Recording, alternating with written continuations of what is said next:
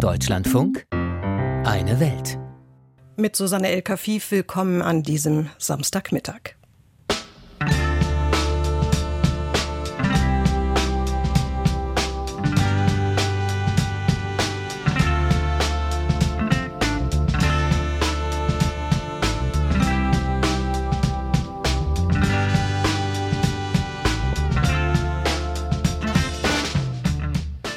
Unsere Themen heute im Auslandsmagazin. Israels Regierung forciert seine Siedlungspolitik. Es gab auch Protest aus Washington. Am Montag, so heißt es, sollen sich die Vereinten Nationen damit beschäftigen. Irans Präsident Raisi in China. Wir wollen mehr wissen über die Gründe für diesen Staatsbesuch unheilige Allianz, wenn Diktatur und religiöser Extremismus sich zusammentun. Das Beispiel Myanmar. Und wir blicken nach Nigeria. Dort wird am kommenden Samstag gewählt eine Wahl der Superlative. Die größte Wahl bislang auf dem Kontinent.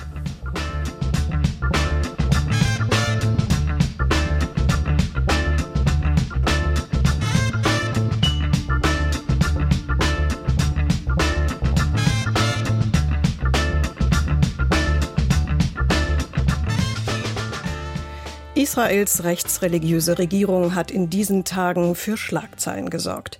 Mit ihrer Ankündigung, ihre Siedlungspolitik zu forcieren in so wörtlich allen Teilen Israels. De facto geht es um den Ausbau und die nachträgliche Legalisierung von Siedlungen im Westjordanland. Und das ist besetztes Gebiet, so sagt es das Völkerrecht. Es gab Proteste auch von deutscher Seite. Am Freitag äußerten sich die USA ein weiteres Mal. Hören wir einmal wörtlich, wie sich Präsident Joe Biden in dieser Frage positioniert. Karine Jean-Pierre, Pressesprecherin im Weißen Haus.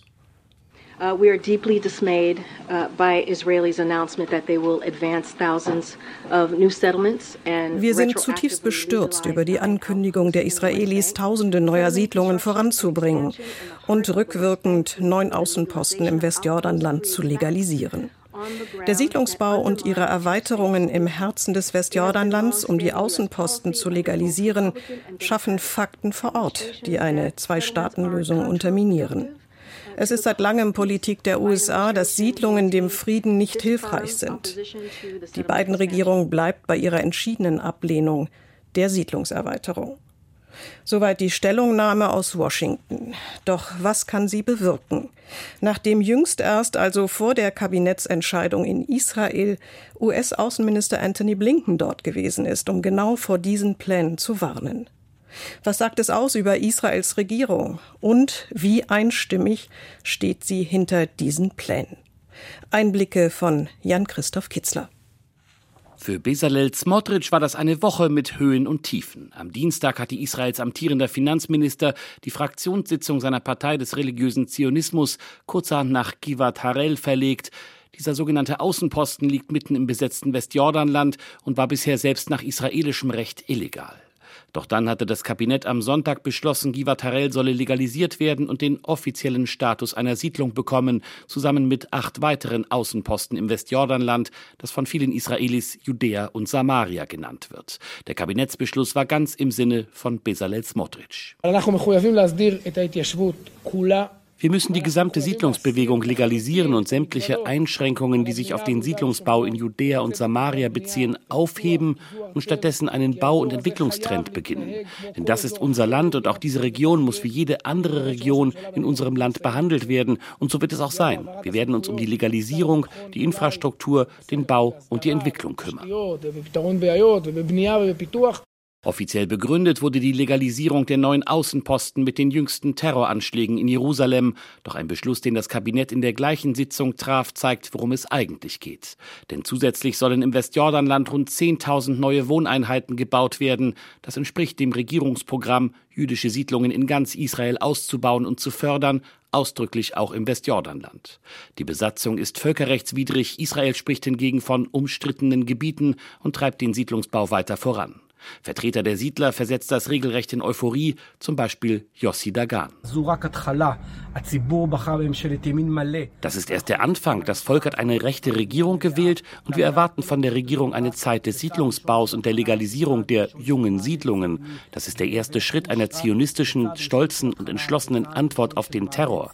Diese Entscheidung ist sowohl strategisch als auch moralisch, denn sie bringt die Tage des bauenden Zionismus zurück, der in der einen Hand das Schwert und in der anderen den Pflug hält. Das ist aktiver Zionismus, so wurde der Staat gegründet. Doch es war auch eine Woche, in der die religiösen Zionisten in der Regierung die Grenzen ihrer Macht zu spüren bekamen. Am Mittwoch hatten Bulldozer nahe der Siedlung Shiloh im Norden des Westjordanlandes einen Gerichtsbeschluss umgesetzt und Bäume auf einem Stück Land gerodet, das sich Siedler angeeignet hatten. Nachdem es in den letzten Wochen verstärkt Gewalt von Siedlern gegen Palästinenser gegeben hatte, kam es am Rande der Rodung nun zu Zusammenstößen von Siedlern mit israelischen Sicherheitskräften. Bezalel Smotrich nahm das zum Anlass, mit dem Bruch der Koalition zu drohen. Denn er ist nicht nur Finanzminister, sondern auch Minister im Verteidigungsministerium mit Zuständigkeit für alle zivilen Angelegenheiten im Westjordanland.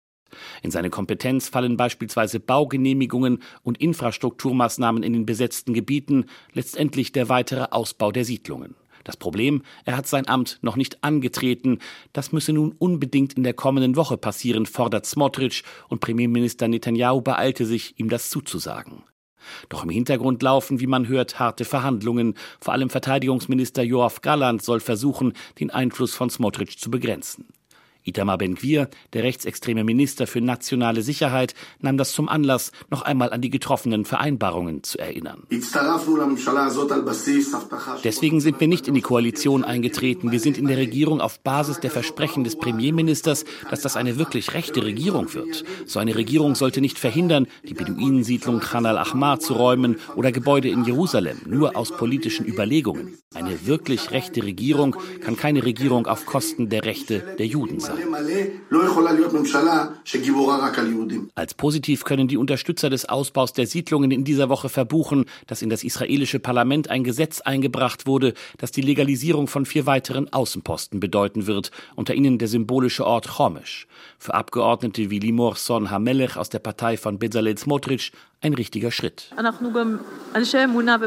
Wir sind gläubige Menschen und wir können auch positive Dinge erkennen, die zurzeit geschehen. Und Gott sei gedankt, heute geht ein Gesetz durch, das das Gesetz zum Abzug aus Siedlungen im Norden Samarias annullieren wird. Zu sehen, dass dieses kriminelle Gesetz heute annulliert wird, nachdem wir 17,5 Jahre dagegen gekämpft haben, gibt mir ein unbeschreibliches Gefühl. Ich gehöre zu einer der Familien, die aus Chomisch vertrieben wurden. Ich war damals dort. Wir waren das letzte Haus und wir haben uns damals geschworen, dass wir zurückkehren werden. So ist die Frage des Siedlungsbaus zu einer Existenzfrage der neuen Regierung in Israel geworden. Premierminister Netanyahu weiß, dass das Thema vor allem im Ausland kritisch beobachtet wird. Großen Teilen seiner Regierung aber scheint das Bild Israels auf internationaler Bühne egal zu sein. Roy Yellin von der Organisation Bezellem spricht von einer neuen Qualität, weil diese Regierung offen ihre wahren Ziele benenne. Die Entscheidung soll vor allem die Öffentlichkeit in Israel beruhigen. Da geht es um Rache und um Wut. Aber das trägt nichts dazu bei, um künftige Terrorangriffe zu verhindern. Es wird nur wahrscheinlicher, dass wir noch mehr Gewalt in der Zukunft erleben. Die Außenminister der USA, von Deutschland, Frankreich, Italien und Großbritannien hatten in dieser Woche in einer gemeinsamen Erklärung gegen die Legalisierung von Außenposten protestiert. Die Maßnahmen seien lediglich dazu geeignet, die Spannungen zwischen Israelis und Palästinensern zu verschärfen und die Bemühungen um die Aushandlung einer Zwei-Staaten-Lösung zu untergraben, schrieben sie. Bei den wöchentlichen Protesten gegen die Regierung Netanyahu spielt die Situation im Westjordanland hingegen bisher kaum eine Rolle. Hier dominiert die umstrittene Justizreform, während im Westjordanland Fakten geschaffen werden.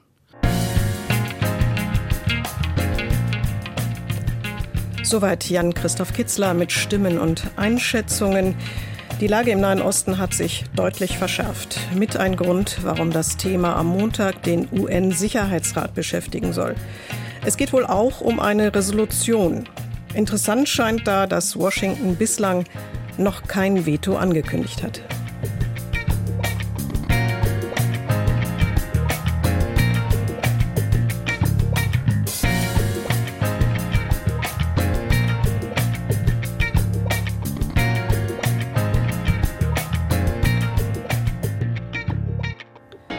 Jüngst noch hat Irans Staatspräsident Ibrahim Raisi die Proteste in seinem Land für beendet erklärt.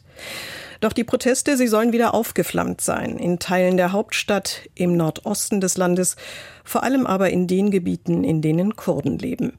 Damit scheint die Ruhe beendet, die wegen der Trauer um die hingerichteten Demonstranten eingehalten wurde.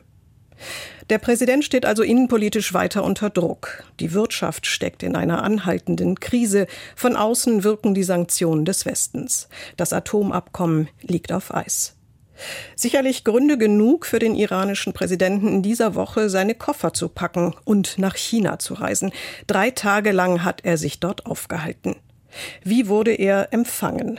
Worum ging es bei diesem hoch angesiedelten Staatsbesuch? Geht es womöglich demonstrativ um einen Schulterschluss gegen den Westen? Beobachtungen von Ruth Kirchner. China hatte den roten Teppich ausgerollt für den iranischen Präsidenten. Am ersten Tag seines Besuches berichtete das Staatsfernsehen in den Hauptnachrichten zwölf Minuten lang über Raisis Empfang in Peking. 天安门广场上，鸣礼炮二十一响。 Böllerschüsse, Nationalhymnen, Abschreiten der Ehrenformation in der großen Halle des Volkes und warme Worte von höchster Stelle.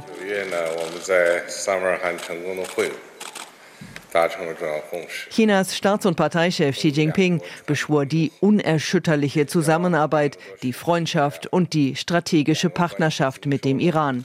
Solche Unterstützung kann Raisi gebrauchen. Der Iran ist seit Beginn der Proteste dort im vergangenen Herbst und dem harten Vorgehen gegen die Demonstrierenden international noch mehr isoliert.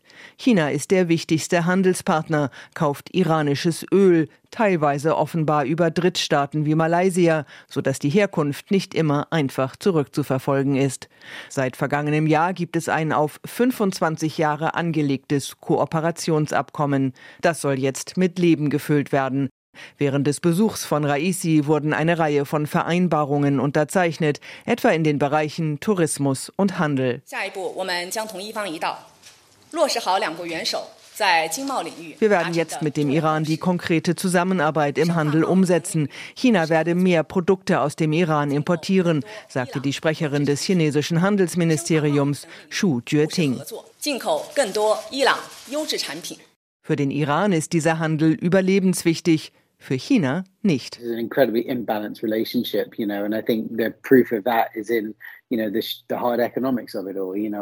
Das ist eine völlig unausgewogene Beziehung. und das sieht man an den harten wirtschaftlichen Fakten, sagt Raffaello Pantucci, China-Spezialist bei der Denkfabrik RSIS in Singapur.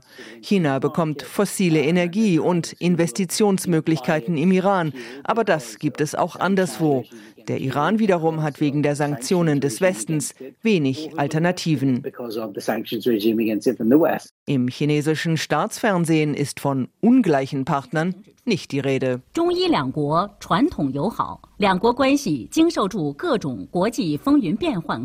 Im Staatsfernsehen werden Gemeinsamkeiten betont. Xi Jinping und Raisi lehnen das angebliche Hegemoniestreben anderer Länder ab. Gemeint sind die USA. Sie wehren sich gegen die Einmischung in innere Angelegenheiten anderer Länder. Gemeint sind auch Sanktionen, seien sie gegen den Iran, China oder gegen Russland gerichtet. Wie überhaupt beide Länder gute Beziehungen zu Moskau unterhalten. China gibt Russland im Ukraine-Krieg Rückendeckung. Der Iran soll Russland bewaffnete Drohnen für den Ukraine-Krieg liefern. Teheran spricht von einer geringen Zahl, die man vor dem Krieg an Moskau verkauft habe, eine Erklärung, die weder die USA noch die EU für glaubwürdig halten. Militärisch rücken China, Russland und der Iran seit längerem zusammen. Seit 2019 gab es wiederholt gemeinsame Marinemanöver im nördlichen Indischen Ozean. Auch Xi und Raisi vereinbarten eine engere militärische Zusammenarbeit. Manche Beobachter sprechen bereits von einer anti-westlichen Achse Russland, China, Iran. Well, I think that is the key element in some ways that they are against the West. That's the thing that binds them together. Das ist die Schlüsselkomponente, die alle drei zusammenhält, dass sie gegen den Westen sind, sagt Sicherheitsexperte Pantucci. Man unterstützt sich gegenseitig, man kritisiert sich nicht, aber daraus eine Achse abzuleiten, eine klare politische Stoßrichtung, ein gemeinsames Vorgehen, ist vermutlich falsch, denn es gibt auch diverse unterschwellige Spannungen. Russland, sagt Pantucci, fürchtet, dass China sich vielleicht doch wieder den USA annähern könnte. Zu wichtig ist der Westen für die chinesische Wirtschaft. Der Iran fürchtet, in eine chinesische Schuldenfalle zu geraten. Und China pflegt nicht nur gute Beziehungen zum Iran, sondern auch zu Teherans Erzfeind Saudi-Arabien. Hinter den staatstragenden Bildern aus Peking verbergen sich eben auch sehr viel Misstrauen und unterschiedliche Interessen. Iran, China und die unerschütterliche Zusammenarbeit. Einschätzungen waren das von Ruth Kirchner.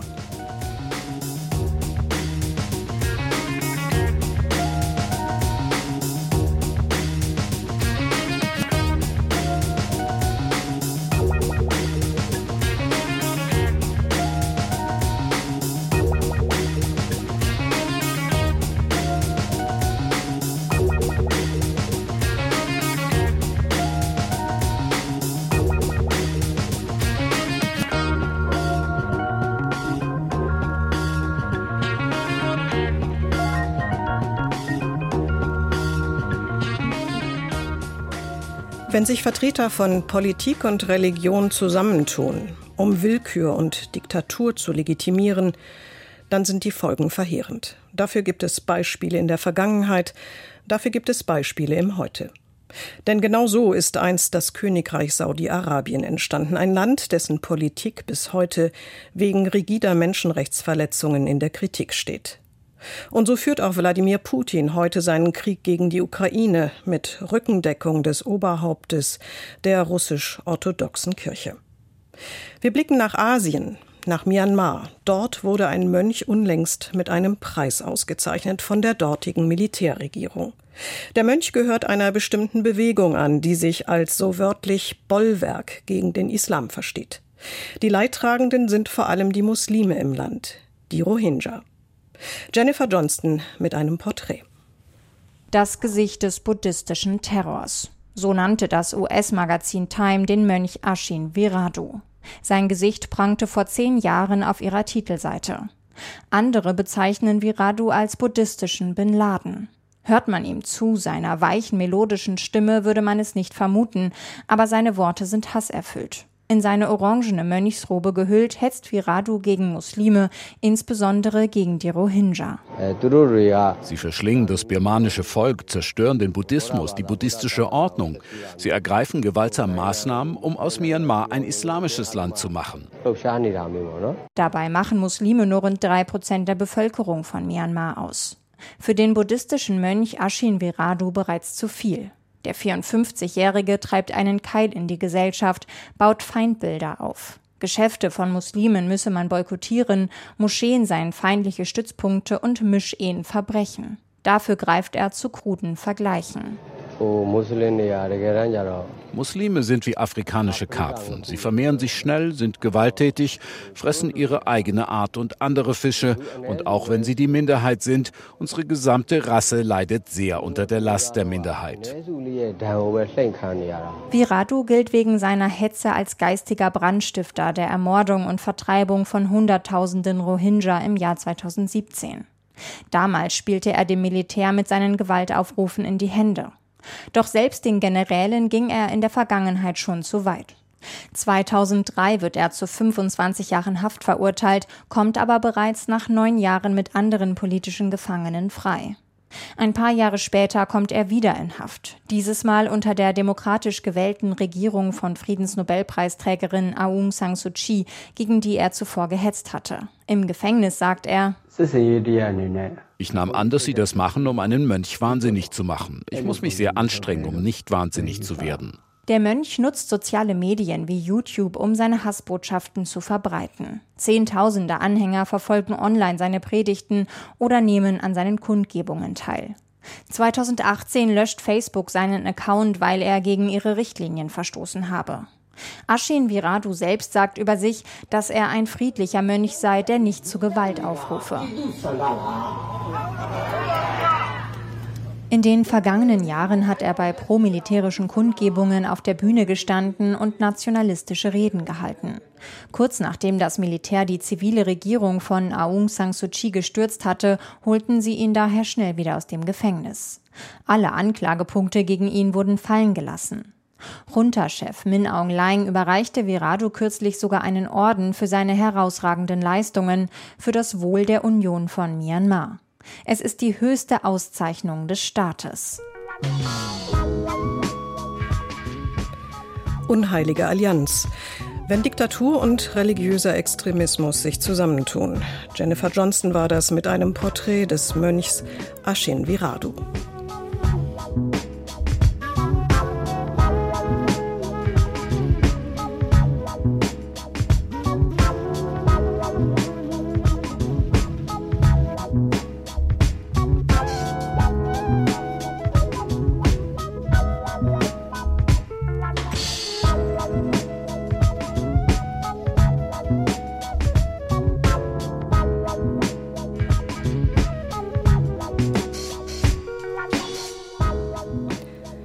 Nigeria. Nigeria ist das bevölkerungsreichste Land Afrikas mit der größten Volkswirtschaft des Kontinents. In diesem Land stehen Wahlen an. Am kommenden Samstag soll ein neuer Präsident, soll ein neues Parlament gewählt werden. Eine unglaubliche logistische Herausforderung. Es gibt Konflikte im Land, Separatisten und kriminelle Banden im Süden, Streit zwischen Sesshaften und Nomaden im Zentrum, islamistischer Terror im Norden.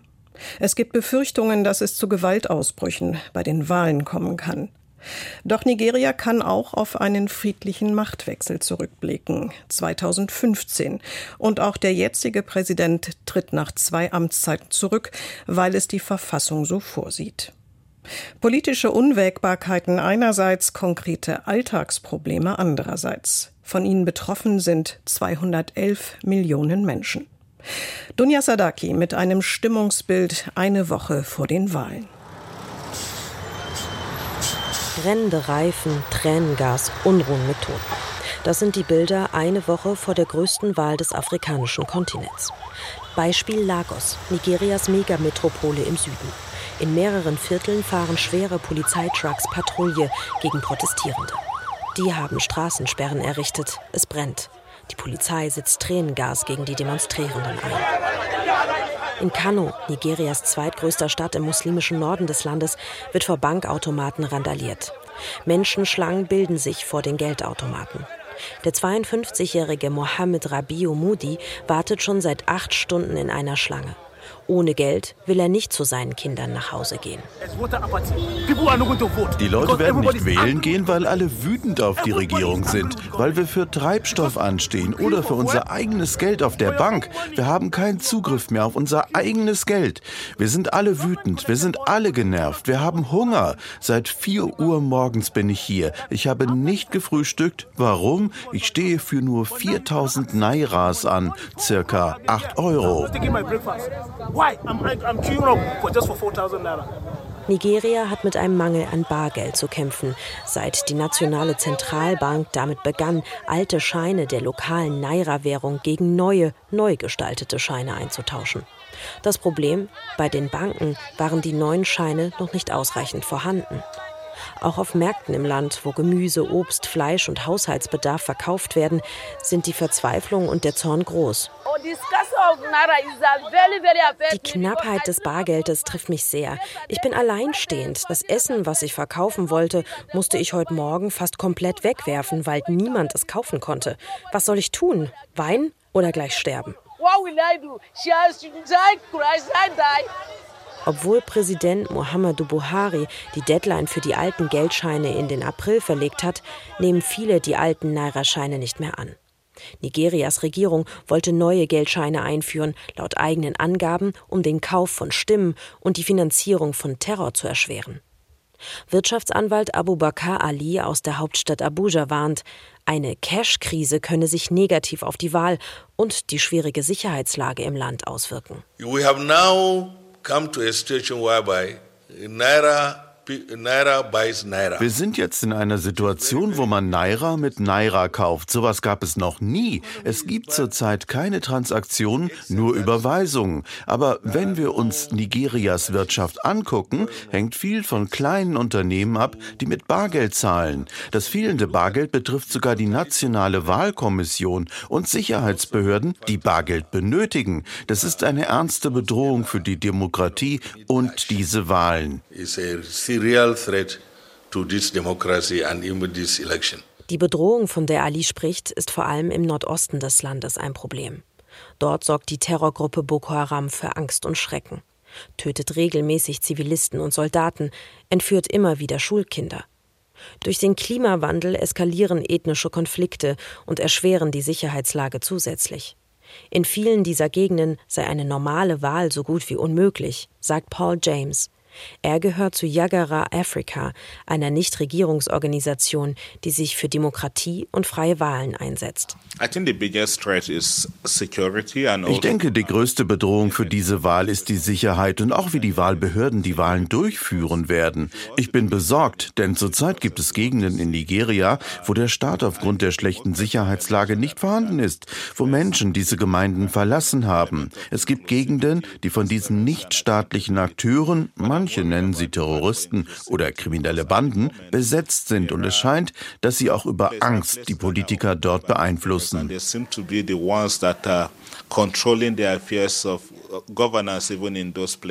Die Sicherheitskrise ist nur eine von vielen Krisen, die Nigeria durchlebt. Das Land kämpft als Öl- und Gasriese des Kontinents mit Spritknappheit und extremen Stromausfällen. Pipelines sind veraltet, werden angegriffen oder angezapft, die wenigen Raffinerien im Land sind marode. Die Kandidaten müssen vor allem die jungen Menschen im Land mit konkreten Lösungen überzeugen, sagt Paul James von der NGO Yagara Africa. Mehr als 93 Millionen Menschen können am 25. Februar ihre Stimme abgeben. Die Mehrheit von ihnen ist zwischen 18 und 49 Jahre alt. Die Leute wollen einen Kandidaten sehen, der Lösungen für die Probleme des 21. Jahrhunderts hat. Klimawandel, Müttergesundheit und all das. Und vor allem wollen junge Leute auch Ideen zu Technik hören. Wie wird die Regierung Technologie nutzen, um einige ihrer Probleme anzupacken?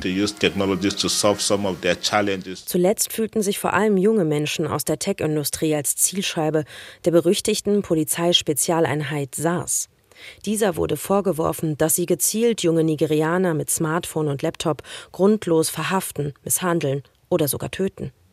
Nigerias Jugend ging zuletzt deswegen 2020 in Massen gegen Polizeigewalt auf die Straßen. Die Regierung antwortete mit Repressionen und Gewalt. Es gab zahlreiche Tote. Später dann wurde die Polizeieinheit aufgelöst. Die Liste an To-Dos für den neuen Präsidenten im Land ist lang. Viele sehen es trotzdem als wichtiges Zeichen, dass der 80-jährige Amtsinhaber Muhammadu Buhari das Feld räumt. Afrikas größte Wahl ist wichtig. Zum siebten Mal seit der Militärdiktatur in Nigeria soll ein friedlicher und verfassungsmäßiger Machtwechsel stattfinden. Das ist ein wichtiges Zeichen für die gesamte Region. Wahlen der Superlative. Wichtige Wahlen im Westen Afrikas. Dunja Sadaki mit Informationen aus Nigeria.